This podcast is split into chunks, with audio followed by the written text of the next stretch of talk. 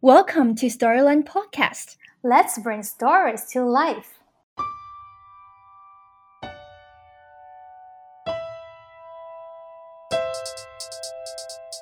呃，还有一个叫，就是你点一他的小鼻子，就说 叮咚，请开门，让我看看里面有几个人。就是你点一下他的小鼻子，然后他的他就张开他的嘴巴，看看他里面长了几颗牙。就是刷牙的时候啊，早上刚起床的时候啊，可以跟小朋友做一些这样的活动。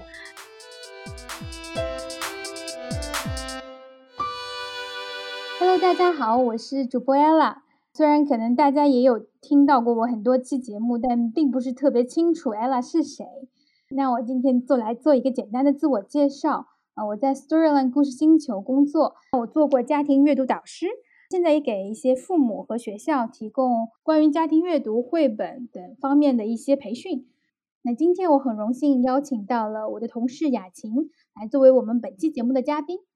雅琴你好，请跟大家打一个招呼，并且简单的介绍一下你自己吧。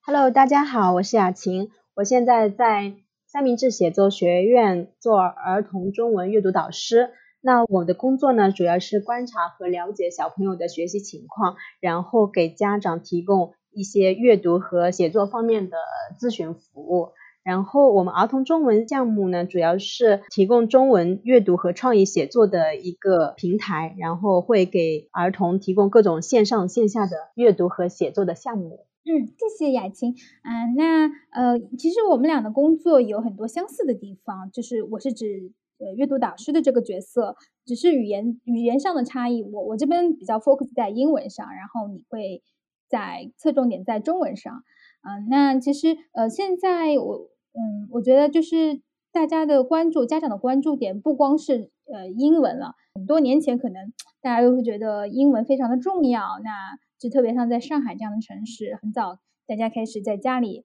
进行呃英文的阅读启蒙。那现在也大家越来越意识到，其实母语是非常重要的。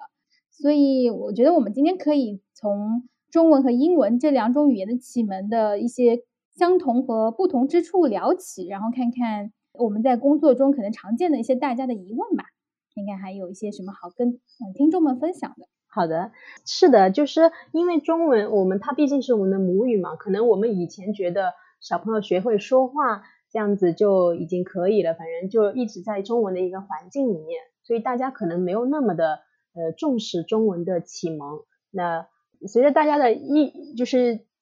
就是会 会对会觉得会觉得其实中文呃它的书面表达呃和我们的日常的交流是其实还是不太一样的，所以我们可以在日常的生活中呃有意识的做一些启蒙的工作，那可能对孩子从就是日常生活到过渡到书面表达会有一个帮助，嗯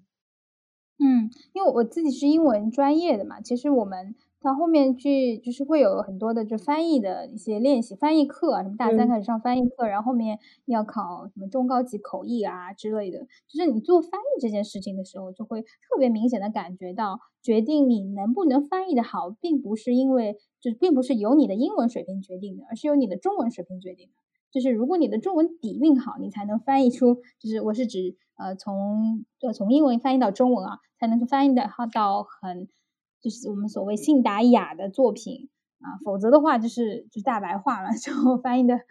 就是可读性不是很强。嗯，所以但这些呃，我觉得这个中文的底子其实也真的不是一蹴而就的，就需要从很小的时候培养好，跟英英文的学习一样的，就是要有好的兴趣、好的习惯，然后当然有好的材料书籍。嗯，我我们可以从不同的年龄阶段来聊，嗯嗯，说在零到三岁的小朋友，嗯。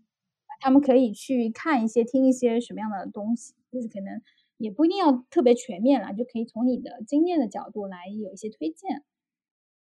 对，我知道，就是呃是这样，因为我自己也是一个五岁的女孩的妈妈，然后哦我可以再介绍一下我在来三明治写写作学院之前的工作，因为我呃大学毕业之后，我就在一家公益机构做儿童的。就是课外的素质拓展活动，然后我们其中也儿童阅读也是一个非常非常重要的一个呃项目，嗯，所以我是很早很早之前就有已经接触到就是绘本阅读，包括儿童阅读这一块。当时我会跟信宜基金会那边，然后信宜出版社的一个老师会学习的比较多。那他主要的是绘本这一块，所以他特别重视就是儿童的，就是早早期的语言的发展练习。然后我们那时候经常会去给小朋友做绘本阅读，然后在开篇的时候常常会有一些呃童谣、手指谣。去给小朋友们去，就是发展他们的那个语语言的那个韵律感，包括配合手指会做一些就是这种童谣。然后后来有了孩子之后，然后我就会给他做这一方面的练习，包括呃洗澡之后，他们就会有一些小的，就是身体的韵律，然后可以，我记得当时有一个童谣叫捏一捏，揉一揉。做了两个小馒头，蚂蚁来了咬一口，就是它是，比如说你在小朋友的臀部或者他的嗯背部去嗯捏一捏揉一揉，然后你的两两只就是食指和你的中指就是轻轻的在他手上爬，就感觉像蚂蚁一样爬一样，然后稍微捏一捏，就是给跟小朋友做这样语言和身体上的一个互动和律动的活动。嗯，然后呃还有一个叫就是你点一他的小鼻子，就。叮咚，请开门，让我看看里面有几个人。就是你点一下他的小鼻子，然后他的他就张开他的嘴巴，看看他里面长了几颗牙。就是刷牙的时候啊，早上刚起床的时候啊，可以跟小朋友做一些这样的活动。呃，当时信宜是出了几本这样子的书籍的。呃，那本书我记得当时叫《打开伞》，它里面就是打开伞也是其中的一个童谣和手指韵律的一个活动。呃。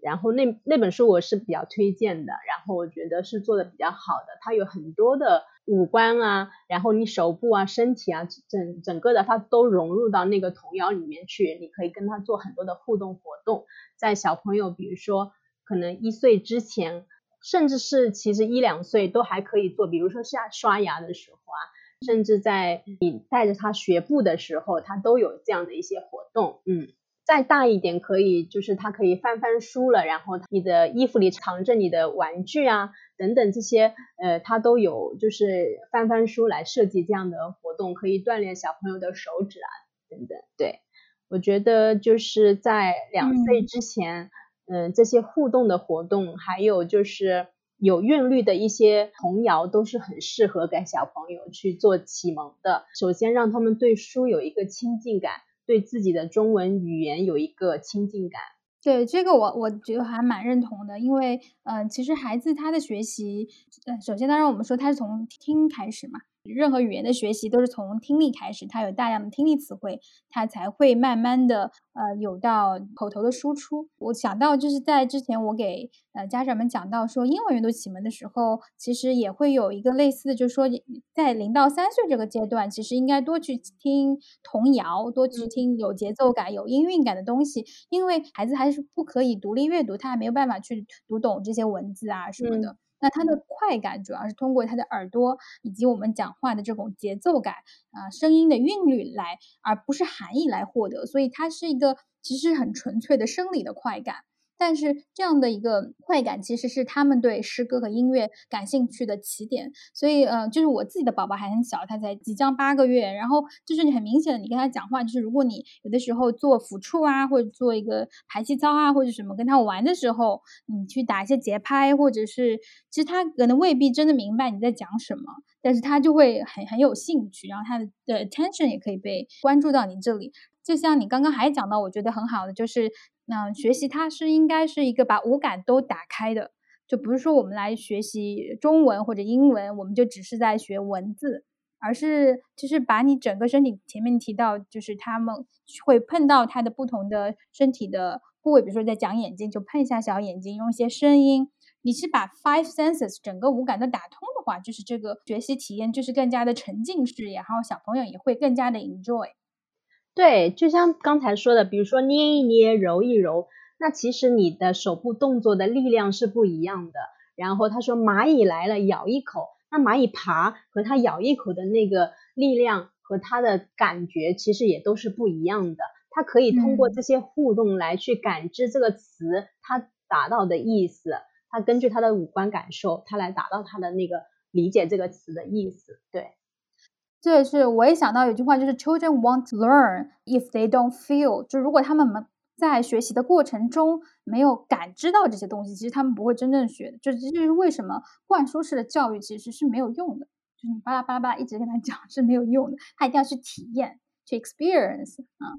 对，这其实就是嗯，后面我们要说到的创意写作，就是现在可能不是把那个书面的东西教他去怎么样去做，而是让他能够去亲自的去感受、去观察、去体验，然后把他的这些感觉写下来。这个其实是呃，我觉得是创意写作，包括其实其实在就是真正的儿童写作中是非常重要的一个部分。是的，就是我记得当时我和修睿，就是也是三明治写作学院的一位老师，我们一九年的时候，嗯，去那博洛尼亚童书展嘛，然后我们回头就去了呃瑞吉欧教育中心去参观学习，然后它里面非常强调的就是环境的重要性，以及在一个空间里要尽可能的给孩子创造丰富的材料让他去接触。就比如说，如果纸张的话，它有各种不同纹理、不同质感的纸张给到孩子，然后笔呀，各种类型的笔给到孩子去体验，那他画出来东西肯定不一样，以及就是会让他去品尝不同口味的东西。那我记得当时修老师他回来设计的那个写作课也有，就是让孩子们去尝尝酸黄瓜的味道啊，尝尝就是嗯，什么是不同。的味道的东西，然后小朋友就很喜欢上那个写作课，因为每次都能吃到。嗯，虽然有的时候是有点奇奇怪怪的东西。对，可能他们日常生活中也会吃，但是他并不会去真正的去去那么的去先去触摸一下，比如说柠檬的外表是什么样子的，然后它切开可以观察一下，哎，它里面是什么样子的，然后再去品尝，品尝之后还要说出自己的感受，可能没有这样一个。像慢动作一样的一个体验的过程，那嗯，如果我们把这个东西放在课堂上呢，孩子他的注意力就会在这方面跟他平时吃东西可能就不太一样。嗯嗯，是的，因为我们很多时候如果日常生活中的话，还是会带这种惯性去生活，因为可能大家赶时间或怎么样，就是你或者你 take it for granted，你觉得这个东西已经太习以为常了。但是对，但是如果是我们 live with attention，就是你。很有觉察的去生活。我记得我以前学表演的时候，我们有一个练习，就是老师让我们用呃比平时慢十倍的速度去做一件事。比如说，他说你洗澡，你就慢十倍的速度去感受水流过你肌肤是什么样的感觉。然后你每个动作，包括走路也是，就慢动作的走，然后真正的去感觉到风是怎么样浮动你的皮肤的，然后你的每个肌肉是怎么样去。对，运运动的，对对，就很神奇，就是你会觉得你的嗯感官一下被扩大了，就是整个世界给你的感受。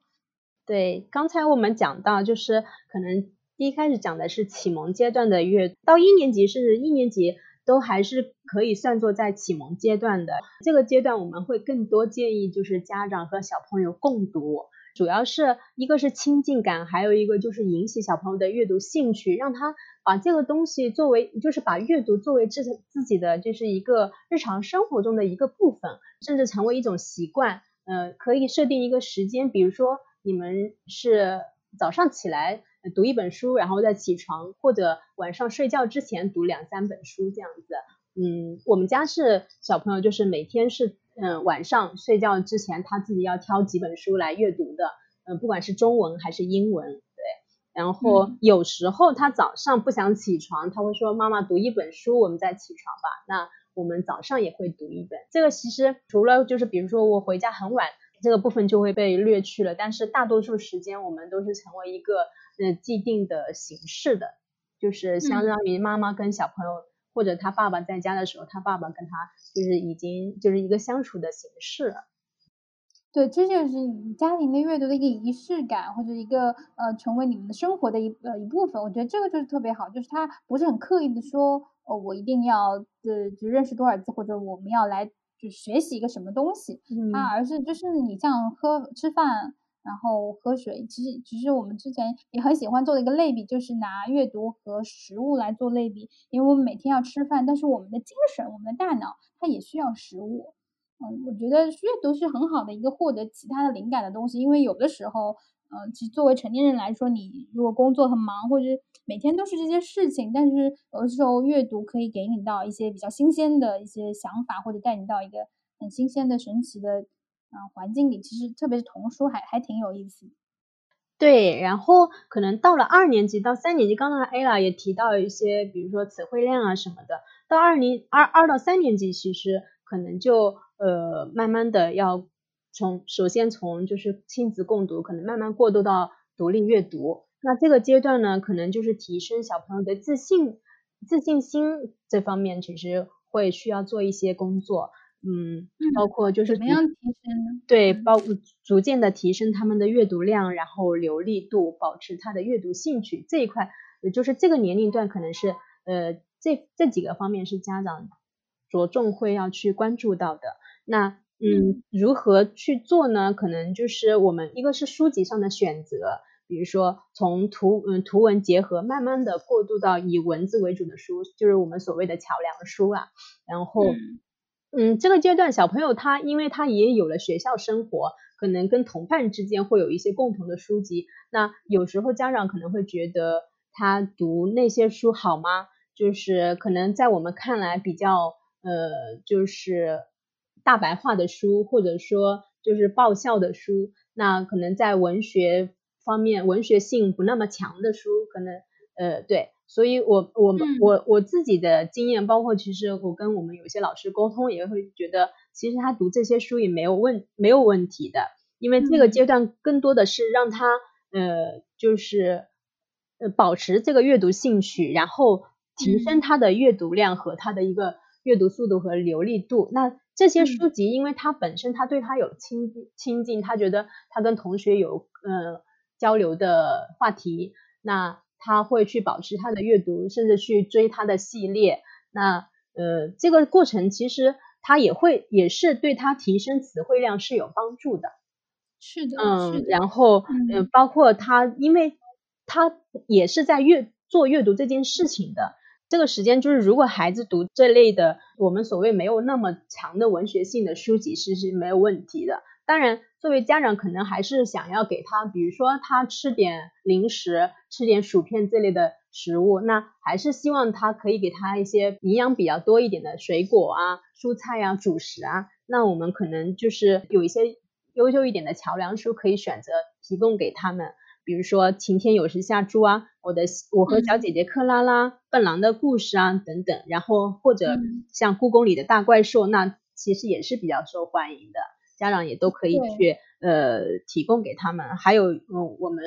我们图书馆有一套比较受欢迎的，像历史上的牛人这一套书，小朋友也是比较喜欢的。这个阶段其实主要是提升他们的呃阅读量，包在阅读的过程中提提升词汇量啊，让他逐渐的过过渡到独立阅读的这个阶段，嗯。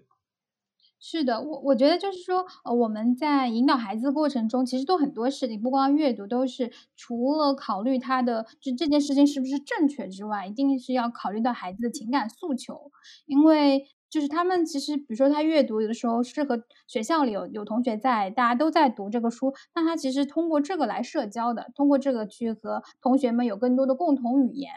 嗯，这也是他们记忆力的一一个部分嘛。就是回想我们自己小时候，其实也会有看电视啊，或者大家就是在追一个什么的阶段。但是这个真的影响了我们的成长嘛？也没有。那孩子，我觉得他天然他其实也是喜欢一些好的东西、好的作品。就比如说你前面提到《今天有时下猪》等等。嗯。如果我们呃作为适当的引导，然后把这些书在。呃，就是能够有让他们有机会接触到这些书，我觉得他们也还是会被好的书吸引到的。对，是这样子的。嗯嗯。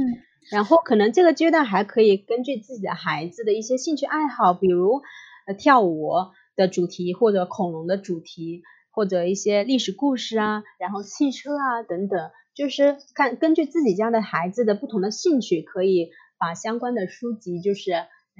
提供给他们，在他们的生活环境中能够去获取到。嗯，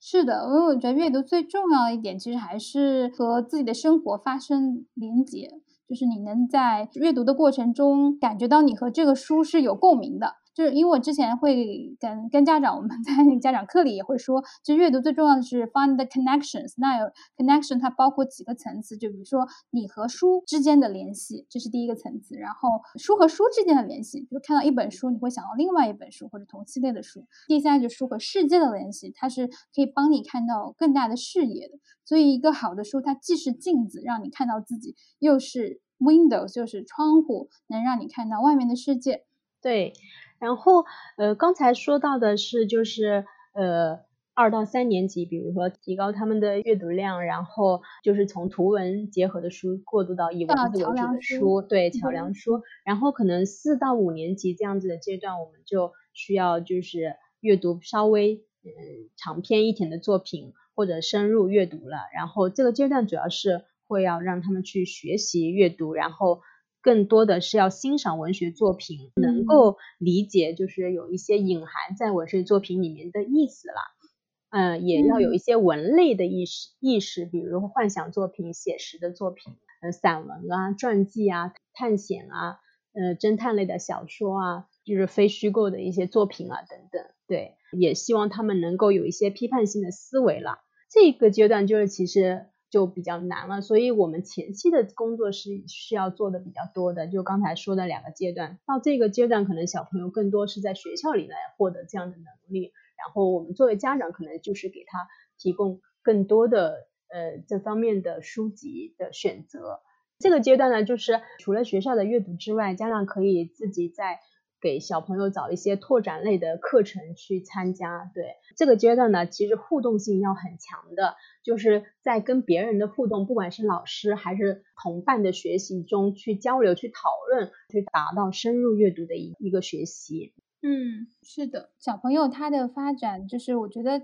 就像前面讲到的，其实最早期的时候还是家长的作用会更大一些，因为家庭的影响，我觉得小小时候就主要帮他培养。呃，好的习惯、学习习惯、兴趣，然后好的性格，就比如说他是不是坚韧不拔的，遇到事情不轻易放弃的等等，还是乐观的，就是这些嗯好的品质养成了之后，孩子他不是一个怎么说列车，或者说他学习不是线性的，他其实也会有自己的一些内驱力啊，他会有自己的轨道，自驱的学习。但确实到高年级的时候，可能家长能够提供到的一些帮助比较有限的话，我觉得。呃，如果有合适的机构或者老师可以指导一下孩子，其实还是很好的一件事情。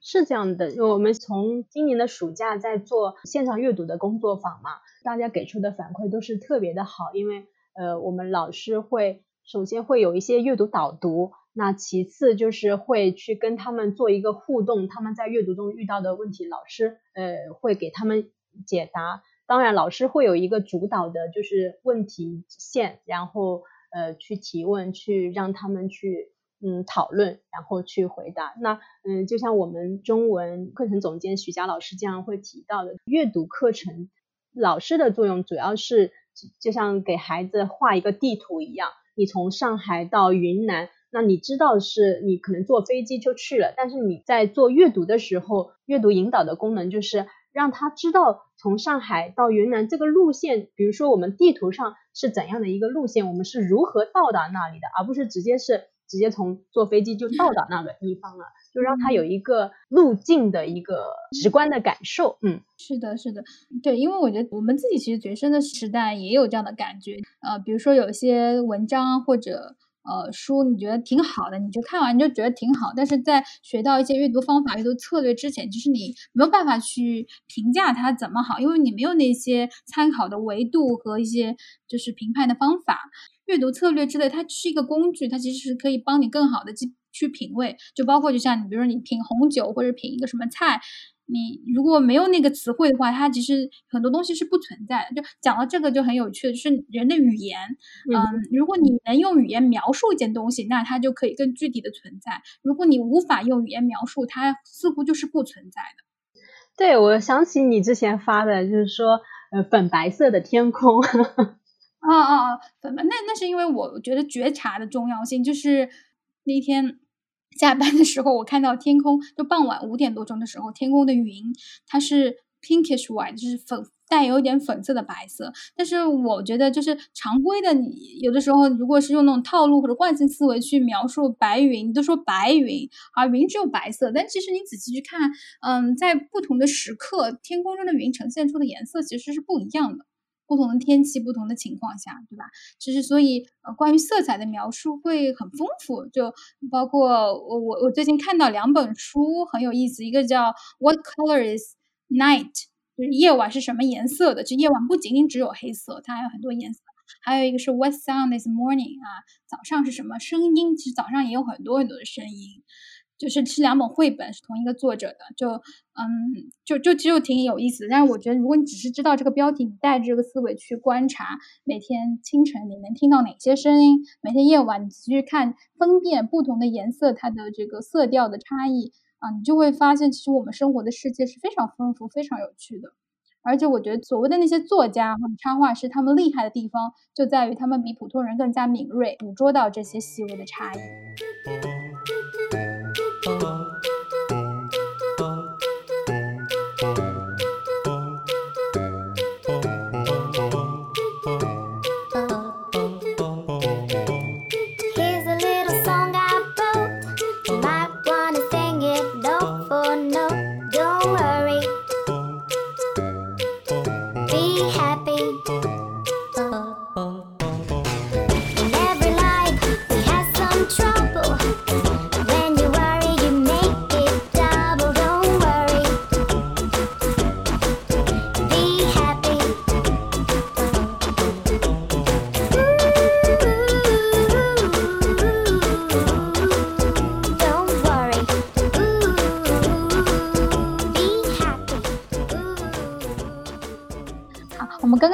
已经聊了，还我觉得你讲的还比较清晰的一个阅读的成长路径，就在不同阶段，孩子可以读些什么样的书，那他的中文的一个语言发展有哪些注意的事项，那家长可以怎么做？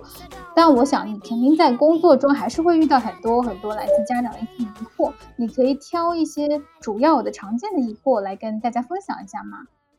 好的，在阅读方面呢，其实我经常会遇到的一些家长的提问就是，比如说家长比较困惑，就是孩子他是读了，他还读得蛮快的，那他到底读懂了没有？家长就是会比较在这方面会有一些，嗯，有一点焦虑，就是不知道他到底读懂了没有。在这个方面，一般我会给家长建议，就是首先我们肯定要相信孩子，他。能够坐下来去读一本书，一定是有他的兴趣点，他可以从中有收获，不管是语言上的收获，还是他情感愉悦上的收获，他一定是有收获才才去做这件事情的。所以，我们首先要相信孩，选择相信孩子。那其次呢，就是如果要做的更深入一点呢，就是因为孩子的书还是相对比较简单的，那我们父母假如假使有时间可以翻一翻，然后去跟他呃去做一些。简单的交流，那在这个过程中，其实，呃，我们的方法还是很重要的。就是你首先，我们的，嗯，情感上不能是去做检查他的一个，呃，工作，就是检查他读懂了没有，而是作为一个共，就是，嗯，共同的阅读者去讨论探讨他这个书本的内容。嗯，对。那，呃，我有时候可能会有一些方法，比如说，那如果是故事性的呢，嗯，我们可以去。呃，主要家长可以看一下故事的大致的情节，然后故事的主人公。那我们可以聊一聊，哎，你喜欢这里面的这个主人公吗？然后主角，那他的什么品质吸引你，或者他不吸引他，让你觉得不喜欢的地方是什么？然后或者这个故事中你有没有比较就是印象很深的地方啊？呃，或者就是呃哪些地方就是你觉得呃就是。跟我们的生活很很很相关，或者说这个故事最后的结结果是什么样子？就是其实还是一个呃故事的一个主线嘛，故事的人物、那场景、呃情节、结尾，其实在这这些节点上可以跟小朋友做一些沟通。那当然前提是父母对这个故事有一些了解，那不能就是还就像刚才说的，不能去作为去检查他，那孩子其实是比较排斥这样的事情的，嗯。对，而且他们其实挺敏感的，你到底是非常真诚的想跟他们交流，还是想要去考察他们？他们很快就能感觉到。然后我正好前两天采访了一个英国的。呃，绘本作家，嗯，也是插画师，他自己就是他自己之前是设计师，叫 Mary Dushers。然后，呃，我觉得他提到关于阅读的有几个点，我觉得还蛮好的。就是有一个，他是说他觉得书本他是给你创造机会去去交流讨论的。我觉得家作为家长，其实是抓住每个机会去真正了解自己的孩子。因为虽然他是你生的，但是他其实已经发展成为一个独立的个体，然后他也自己在不断的发展。他有的时候可能对于自己也不够足够的了解。那么通过阅读这个媒介，我们是可以一起更多的了解彼此的。抱着这个心态，就会就是你是真正对自己的孩子好奇，去了解他，而不是就就需要考验他，这样你们的关系会更融洽一点。然后他另外还提到一个，就是说书是可以呃有很多的层次的阅读。可能在不同阶段，就像比如说绘本，小龄段的孩子他只是享受这个故事，那大的孩子也是依然可以去看绘本，因为他可以读到更深层次的东西。就是你在不同阶段是是，就是你不一定你很小的时候就要把一本书读得很透彻，就嚼得很烂很烂，就你什么都读到了。但是就是你可以有不同层次的去解读，我觉得这也是一个很好的建议。对读书，我觉得不要特别直接的去跟学校的阅读理解去做关联。呃，时常会有家长觉得他读了很多书，但是他的阅读理解还是做的很不好。我觉得这种关联是不合适的。首先，阅读我们能获得愉悦感。孩子，我觉得更多的他他为什么喜欢阅读？他一定是能够获得愉悦感，他才去做这件事情的。不要太被考试去牵连到，嗯，这件事情。当然，其实我是坚信，如果你持续的阅读，对这个事情一直保持兴趣的话，你的阅读理解是不会差的。只是它需要一个时间，而且三年级在阅读理解上面，学校的要求就会慢慢的高起来了。但是可能孩子的思维的发展还没有那么的成熟和周到，所以其实我们要给孩子一点时间。是的，我觉得这个就是可能真的还蛮考验家长的定力的，就是有的时候我们需要把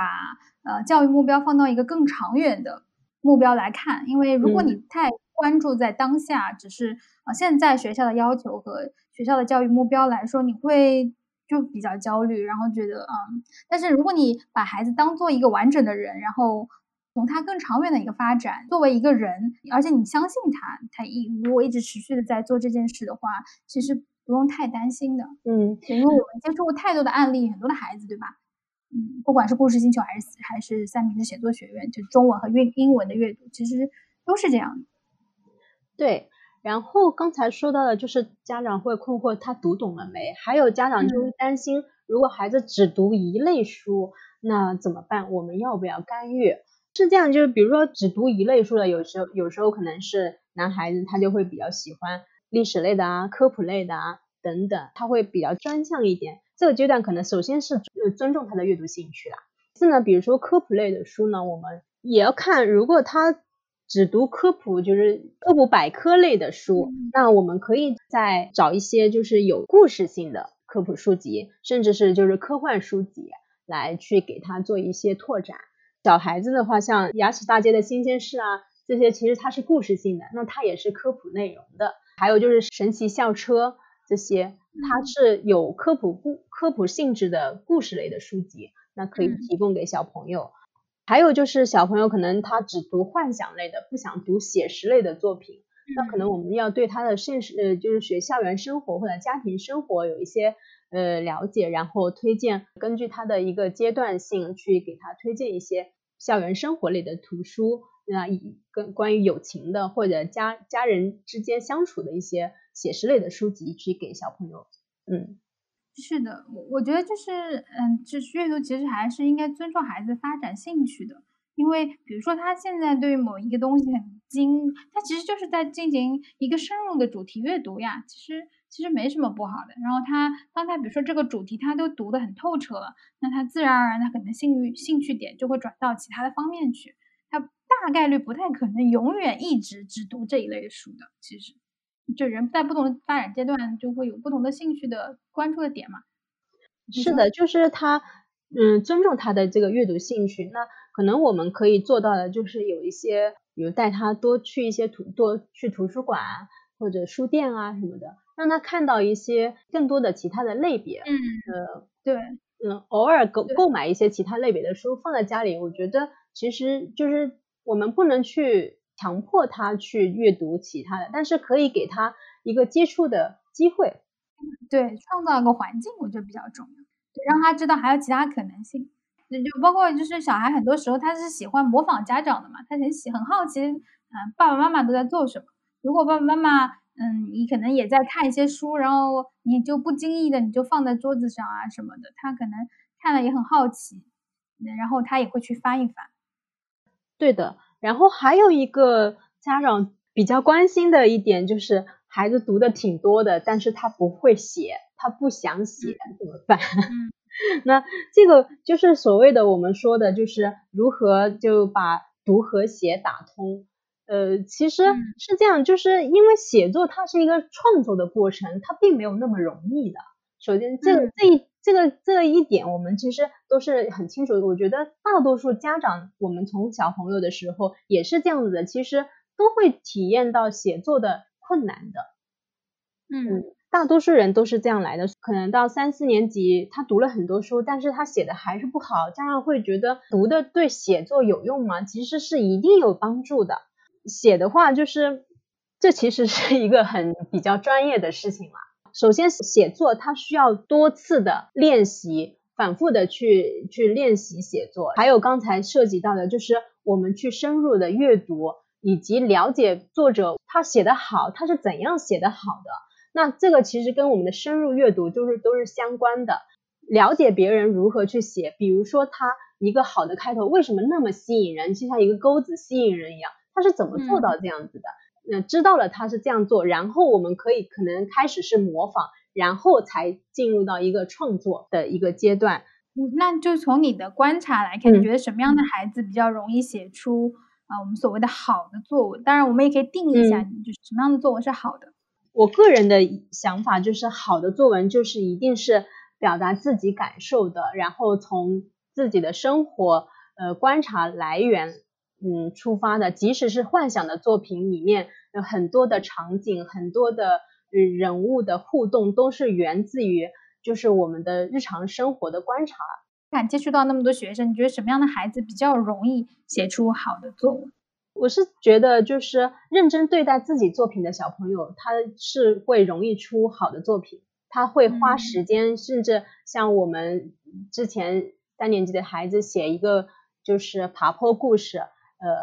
就是小朋友说他就花了呃下午两个小时在那里去写，真正是坐下来去写的话，你能够感受到他的都他的，比如说遇到了几个，就是作品中人物遇到了几个困难。是很有画面感的，嗯，因为我觉得就是写作，如果呃，它一方面是情感的抒发，另外一方面它其实是需要训练，它是一个技能，就是所以它其实真的是需要熟能生巧的，需要你呃多读多写多思考，就是不是就是写个一两篇，然后你就能突然就写的很好的，其实就嗯，就大人回想自己也是嘛，对吧？对，刚才说到就是什么作品是好的，我觉得一方面如果是呃就是孩子阅读很多了，他的语言优美，那当然是好的。最开始我觉得诚实表达自己，呃是比较重要的一个方面吧。就是嗯呃像比如说我们之前写冬天的信号，呃冬天的五个信号，有小朋友就写了，他说冬天终于到了，天空下起了漂亮的雪花，一片片雪花落在地上，天空下啊下。地上堆啊堆，一脚踩进去，沙拉踩出了一个个脚印。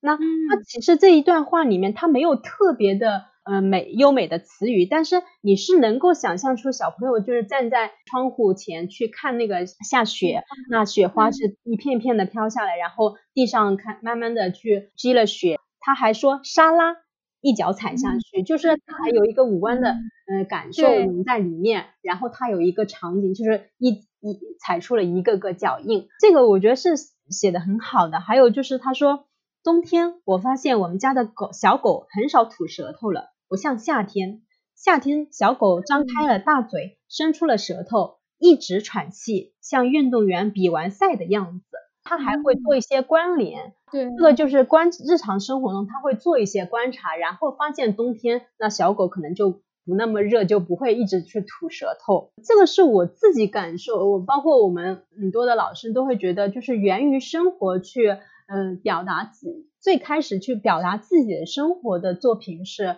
在我们看来是比较好的作品。就像呃，我们还有一次是让小朋友说，就是家人糊涂的时候，因为我们讲到那个没头脑和不高兴嘛，没头脑糊涂经常会做一些糊涂的事情，那就让他们关联自己家人或者身边的朋友糊涂的时刻啊什么。然后我记得一个孩子说，早上起床嗯刷牙的时候，嗯妈妈挤牙膏怎么也挤不出，然后拿出来一看，哦原来是盖子没有打开。